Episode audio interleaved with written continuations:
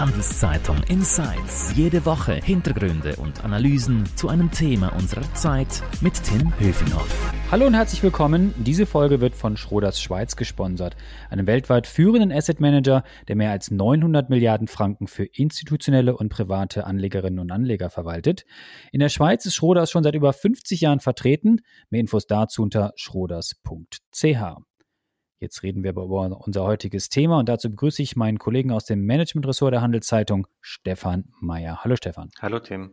Wir reden heute über Jobs und Karriere und vor allem über das Bedürfnis vieler Menschen, sich im Job zu verändern und Downshifting zu machen. Was das genau ist, welche Vorteile es gibt, Darüber reden wir jetzt. Stefan, bevor wir über das Downshifting im Detail sprechen.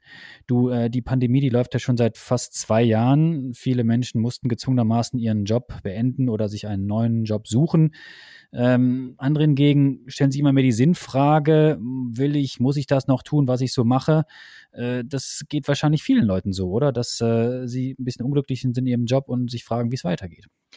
Genau, wir erleben ja momentan eigentlich seit Beginn der Corona-Krise, aber teilweise auch schon vorher eben diesen Trend, dass Leute viel stärker hinterfragen, was ist Karriere für mich überhaupt? Was ist der klassische Aufstieg noch wert? Ähm, weil eben diese ganz klassischen Karriereverläufe gar nicht mehr so richtig möglich sind. Corona hat das alles beschleunigt, hat das alles zugespitzt. Die Fragen sind schon etwas länger hier und für viele sind diese Fragen offen. Mhm. Und es sind jetzt gute oder schlechte Zeiten zum Wechseln oder sich zu überlegen, ob ich was Neues machen möchte?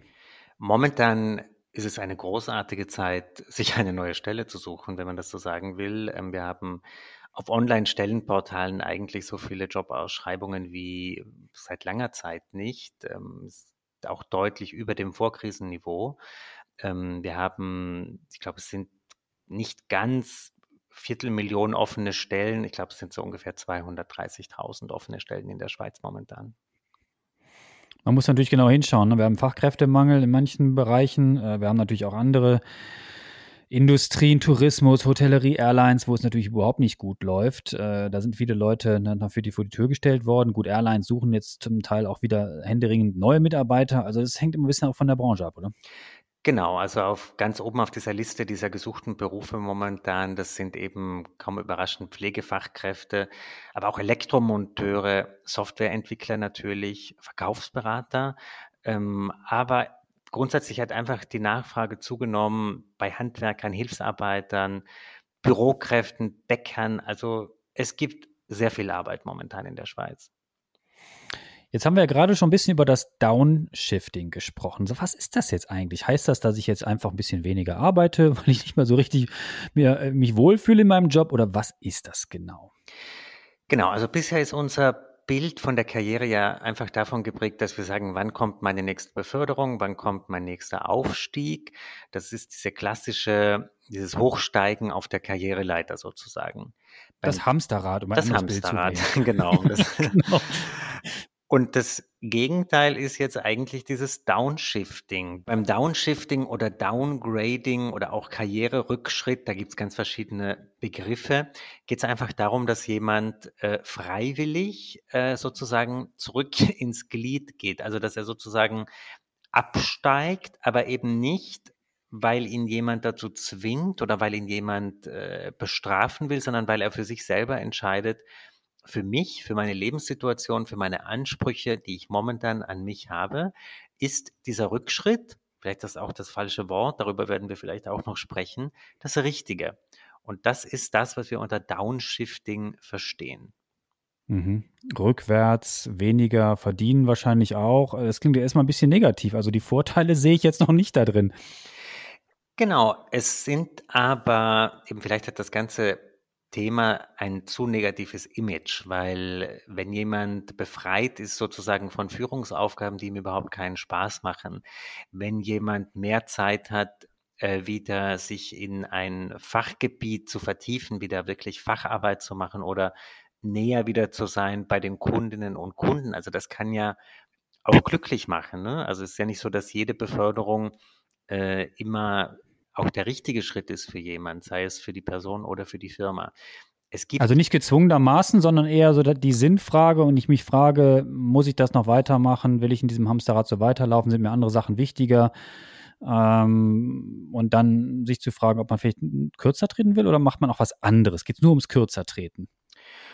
Ähm, es ist eigentlich im engeren Sinn ist schon damit gemeint, dass man erstens mal in der Firma bleibt, dass man äh, sozusagen den Schritt zurück macht, vielleicht zurück in die eigene Abteilung, die man jetzt lange Zeit geführt hat, oder als Geschäftsleitungsmitglied sich entscheidet, äh, eine Abteilung zu führen oder eben als äh, eben von, eine, von der Teamleitung wieder ins normale Team sozusagen zurückzutreten. Das sind so die Wege. Also ist, ist jetzt nicht der Branchenwechsel, ist jetzt nicht der Firmenwechsel im engeren Sinne gemeint, sondern wirklich die das Hamsterrad äh, von der anderen Richtung sozusagen. Ihr habt ja für eure Recherchen zu dem Thema auch jetzt mit vielen Expertinnen und Experten gesprochen. Wie erklären die das denn und wer treibt denn diesen Trend? Also sind das eher die jüngeren Menschen, die das machen oder sind das die Alten sozusagen, die keinen Bock mehr auf Karriere haben oder äh, woran liegt das? Genau, wir haben mit äh, Arbeitssoziologen gesprochen, die einfach sagen, in den letzten Jahren und auch Monaten ist dieser berufliche bewusste berufliche Schritt zurück einfach denkbarer geworden, irgendwo sagbarer auch geworden. Das ist nicht mehr so stigmatisiert. Und das liegt einfach daran, dass sich der Arbeitsmarkt wahnsinnig verändert hat. Wir haben Umstrukturierungen, Massenentlassungen. Dieses Thema Jobsicherheit hat sich völlig gewandelt, also wo man sich früher noch darauf verlassen konnte, dass man äh, Jahre und Jahrzehnte in der gleichen Abteilung oder Firma bleiben kann. Das ist einfach anders.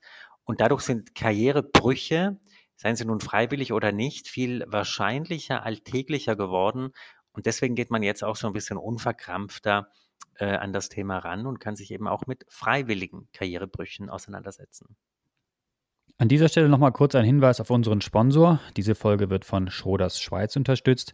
Mehr über Private Equity, Immobilien, Wandelanleihen oder Aktien unter schroders.ch. Du Stefan, ähm, jetzt habe ich öfter so negative Begriffe gehört, Rückschritt, Einbuße etc. Das klingt erstmal so ein bisschen negativ, aber es hat doch auch viele Vorteile, wenn man das Downgrading oder Downshifting, was die Karriere angeht, wählt, oder? Genau, ich glaube einfach, wenn jemand an einer Führungsposition oder Managementposition ist, die ihn überfordert, nicht glücklich macht, nicht genug Freiraum gibt für die Dinge, die ihn wirklich interessieren, äh, endet das meistens in einem Desaster, also in einem Desaster für die Person selbst, für die Abteilung und für die Firma. Äh, deswegen sollte man meiner Ansicht nach den Fokus verändern und wirklich auch sagen, dieses Konzept hat viele Vorteile, nicht nur für die Person selbst, die diesen Rückschritt wagt, ähm, sondern eben auch für die Firma, die diesen Rückschritt ermöglicht. Denn viele klammern sich dann fest an ihren Statussymbolen, an ihren äh, Sachen, die sie irgendwie liebgewonnen haben, den Parkplatz in der Tiefgarage, die, das große Büro und so weiter. Aber vielleicht ist die Arbeit eben nicht mehr die richtige Triebfeder, die eigentlich äh, diese Person motiviert. Und da ist es einfach gut, wenn die Firma das völlig vorurteilsfrei ermöglicht, ähm, jemanden hier sozusagen den Schritt zurückzugehen. Und äh, das macht am Ende ihn und die Firma, würde ich sagen, glücklicher. Es muss ja nicht nur ein Rückschritt sein, wenn ich dich richtig verstehe, sondern es kann auch ein Seitenschritt sein, der später vielleicht wieder zu einem Schritt nach oben oder nach vorne führt, oder? Also man muss ja nicht dann immer nur auf der viel besprochenen Karriereleiter dann wieder weiter abwärts gehen, oder? Genau, es gibt ja dieses Bild, ähm, man fährt mit dem Aufzug sozusagen in der Karriere immer nach oben. In den letzten Jahren haben viele auch darüber diskutiert, über diese Karriereaufzüge, die seitlich sich bewegen. Ich würde aber sagen, dieser Karriererückschritt, dieses Downshifting ist was anderes. Hier geht es wirklich darum, dass man eben Sachen wirklich abgibt. Also nicht, dass ein Abteilungsleiter eine andere Abteilung übernimmt, nicht, dass ein Geschäftsleitungsmitglied einfach in einer anderen Geschäftsleitung sitzt, sondern er geht diesen Schritt wirklich zurück. Und dass wir so viel über diese, über dieses Wort auch sprechen und das höre ich ja auch so ein bisschen an deinen Fragen, dass das ist noch, das ist uns noch sehr fremd, auch kulturell. Ne? Also wir können dieses Thema, dass jemand freiwillig auf Karriereschritte nicht nur verzichtet, sondern sogar bewusst diese abgibt, das ist einfach relativ neu, ungewohnt, Aber ich glaube, das wird sich in nächster Zeit äh, ganz stark verändern. Hm. Wo kommt das denn her, dieser Trend? Also ich habe das Gefühl, so dass in anderen Ländern das berufliche Scheitern viel weniger mit einem Makel behaftet ist, also beispielsweise in den USA, äh, hierzulande oder in, in, Europa ganz allgemein wird das sicherlich noch anders gesehen. Also äh, vielleicht müssen wir auch lernen, dass Karrierebrüche oder Karrierebrüche einfach etwas Normales sind, oder? Ja, also meine Theorie ist natürlich auch, dass äh, seit wir alle im Homeoffice sitzen, ähm, wie soll ich sagen, sind wir alle natürlich irgendwo auch gleicher geworden. Ne? Also niemand sitzt mehr im oder saß zumindest eine Zeit lang im Großraumbüro. Die Leute mussten ihre großen Einzelbüros aufgeben. Diese klassischen Statussymbole, die eben oft eng verknüpft waren an diesen Arbeitsort, an das Büro, wo wir eben physisch anwesend waren, die sind jetzt einfach eine Zeit lang weggefallen. Und ich glaube, das hat einfach dazu geführt, dass wir Zeit hatten, uns auf die, auf den Kern unserer Arbeit wirklich zu besinnen, auch den mal völlig, ich sage so ein bisschen überspitzt, einfach das so praktisch nackt anzuschauen und ohne den ganzen, ohne das ganze Beigemüse an Statussymbolen. Und ich glaube, das hat bei vielen einfach ein, ein Mentalitätswandel, ja, und ein mhm. Umdenken und, und das ist vielleicht auch äh, ein Vorteil dieser letzten Jahre, dass wir diese Chance hatten, wirklich das mal so völlig in einem neuen Setting ähm, uns anzuschauen und die Dynamik, die Glaubst du, das bleibt? Glaubst du, das bleibt? Also wenn hoffentlich bald die Krise vorbei ist, wir reden ja immer mehr von Endemie statt von Pandemie und wir sind dann bald auch wieder häufiger im Büro wahrscheinlich. Glaubst du, das bleibt diese Erkenntnis oder fallen wir dann in alte Muster zurück und sagen, unser Tiefgaragenplatz, der hat mich schon immer total fasziniert. und mein Einzelbüro, das, das gebe ich auf keinen Fall auf. Und das Downshifting, von dem ich geträumt habe in der Pandemie, das kommt mir jetzt nicht mehr in die Tüte. Mhm. Also ich glaube einfach, dass ganz viel Druck von den Jungen kommen wird, äh, dass die eigentlich äh, damit jetzt eingestiegen sind, dass die, dass die wollen damit darauf auch nicht verzichten. Denen sind irgendwie natürlich auch andere Dinge einfach wichtiger und die haben vielleicht auch weniger Probleme, sozusagen so einen Rückschritt unter Anführungszeichen zu machen, weil sie eben nicht Jahrzehnte und Jahre sozialisiert wurden in einer Arbeitswelt, wo es einfach darum ging, wer bekommt mehr Quadratmeter im Großraumbüro, sondern wo wirklich Leute sich fragen, was mache ich hier eigentlich den ganzen mhm. Tag und ist das das, was mich äh, erfüllt? Aber jetzt mal ganz konkret, wie gehe ich jetzt vor? Jetzt habe ich in meinem Homeoffice gemerkt, dass es nicht das ist, was mich so glücklich macht. Ich möchte vielleicht ein bisschen shiften in meiner Karriere, also ob jetzt down oder nach links oder nach rechts, äh, lassen wir mal dahingestellt. Äh, ich muss ja mit mir selber erstmal anfangen, oder? Bevor ich dann meinen, meinen Chef oder meine Chefin damit konfrontiere. Genau, ein paar Fragen, die man sich zum Beispiel stellen könnte, äh, wären eben, warum habe ich mich eigentlich für diese Position entschieden, also für diese, es war ja auch ein Aufstieg, den man gemacht hat. Und was hat sich denn seither verändert? Was macht mich denn jetzt eigentlich so unzufrieden? Ähm, dann muss man schauen, kann, kann ich mir das überhaupt leisten? Also kann ich mir das finanziell leisten, wenn ich jetzt vom, äh, von der Managementposition zurückgehe ähm, in die Abteilung, ins, äh, in ein Team? Was sind das für finanzielle Auswirkungen? Wie schnell muss sich denn die Situation für mich ändern? Brauche ich jetzt innerhalb des nächsten halben Jahres so einen ähm, Downshift, so einen Rückschritt oder kann das auch erst in einem Jahr Und halte ich die Fragen meiner Kolleginnen und Kollegen aus, so nach dem Motto, wie konntest du nur? Warum genau, machst du das? Genau, also das ist eine wahnsinnige Herausforderung, weil wir eben in so einer Übergangsphase sind wir sind noch irgendwo mit Meinungen, sage ich jetzt mal, aus der alten Welt konfrontiert, dann mit Meinungen aus der neuen Arbeitswelt. Also jüngere Leute werden wahrscheinlich sagen, finde ich cool, finde ich äh, souverän, finde ich selbstbestimmt so einen Schritt.